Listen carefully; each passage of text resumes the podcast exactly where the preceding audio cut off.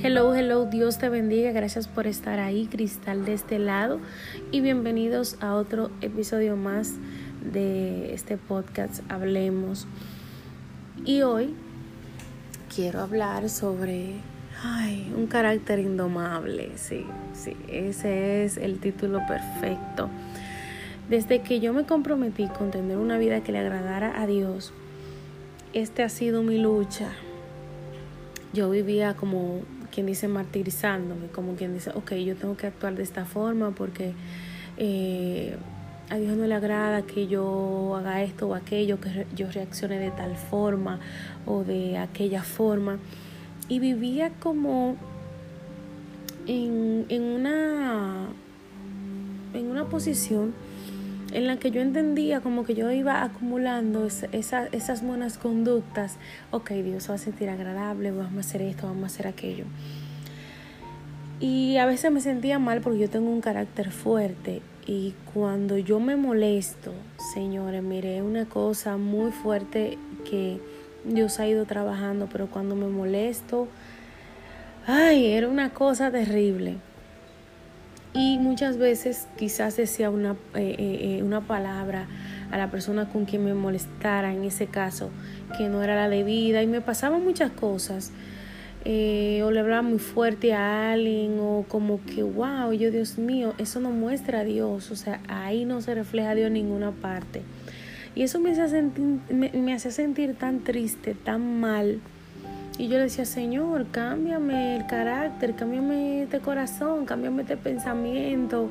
O sea, no quiero ser así, no quiero estar en esta, en ese constante de que cuando yo me molesto, luego tengo que eh, sentirme mal, no por ir a pedir perdón, sino porque quizás eh, lastimo a alguien o me lastimo a mí misma. Hasta que Dios me hizo entender algo muy importante y es que Dios no quiere que tú actúes de, de buena forma, para decirlo de esa manera. Ah, porque a mí me agrada, porque a Dios le agrade. No. Dios quiere que nosotros seamos conscientes de que todo lo que Él nos pide es para nuestro beneficio.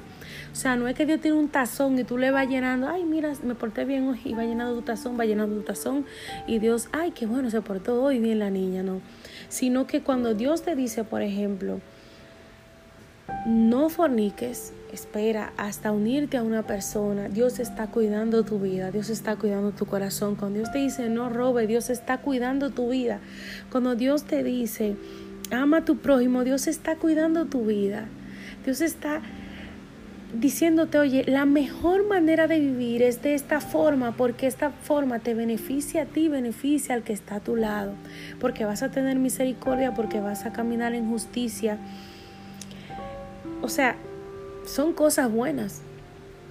Entonces cuando Dios te dice, no, o sea, que no seas tan pronto para la ira, que, que tenemos que tener eh, eh, sabiduría a la hora de nosotros airar, airarnos, airarnos, perdón, eh, sin pecar.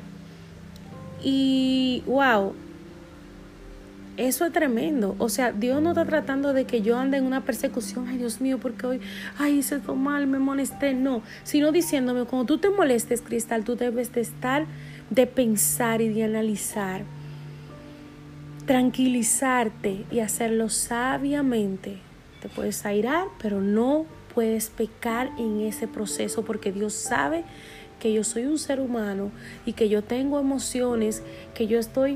Eh, eh, eh en esta tierra donde se viven muchísimas cosas. Dios está consciente de lo que nos, de, o sea, de la guerra que llevamos con nuestra carne, con nuestra concupiscencia, más con todo lo que nos rodea. Simplemente por mi bien, Dios quiere que yo camine de la manera correcta. Cuando yo comencé a ver las cosas de esa manera, dije, wow, no siento una presión no siento una presión de ser buena porque no hay nada que pueda pagarle a Dios lo que Él me da. Nada. O sea, yo puedo durar la vida entera haciendo un... Es que imposible porque obviamente fallamos. Pero mis obras, mis buenas obras, mi buen caminar, no pueden pagar lo que Dios hizo por mí y lo que Dios hace por mí siempre. Entonces no veamos las cosas como una obligación, no veamos las cosas como que, que, que lo tengo que hacer porque, Dios mío, Dios se va a molestar, sino porque tú entiendes y comprendes que es lo correcto para ti. Porque va a cuidar tu corazón, porque va a cuidar tu vida, porque va a cuidar tu alma y tu espíritu. Yo me sigo molestando, yo me enojo muchísimas veces, pero lo manejo de manera distinta. Trato de hacerlo sabiamente. Inmediatamente estoy en el momento, clamo a Dios. Y comienzo a pensar en por qué no debe ser de esa forma, por qué no debo subirme, por qué no debo llegar, llevar a ese extremo donde se convierte en un pecado.